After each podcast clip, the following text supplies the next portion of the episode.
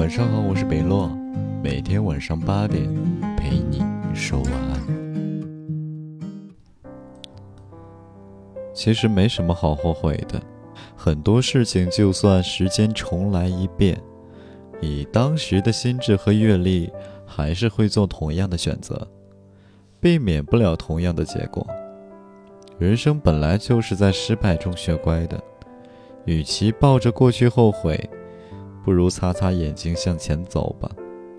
我们可能经常会想，如果当初我怎么样怎么样就好了；如果当初我换一个专业就好了；如果当时我没来这个城市就好了；如果当初再见他一面就好了。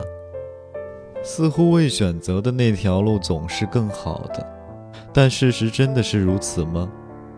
可能你选择另一条路，大概率也是换了一个新的烦恼。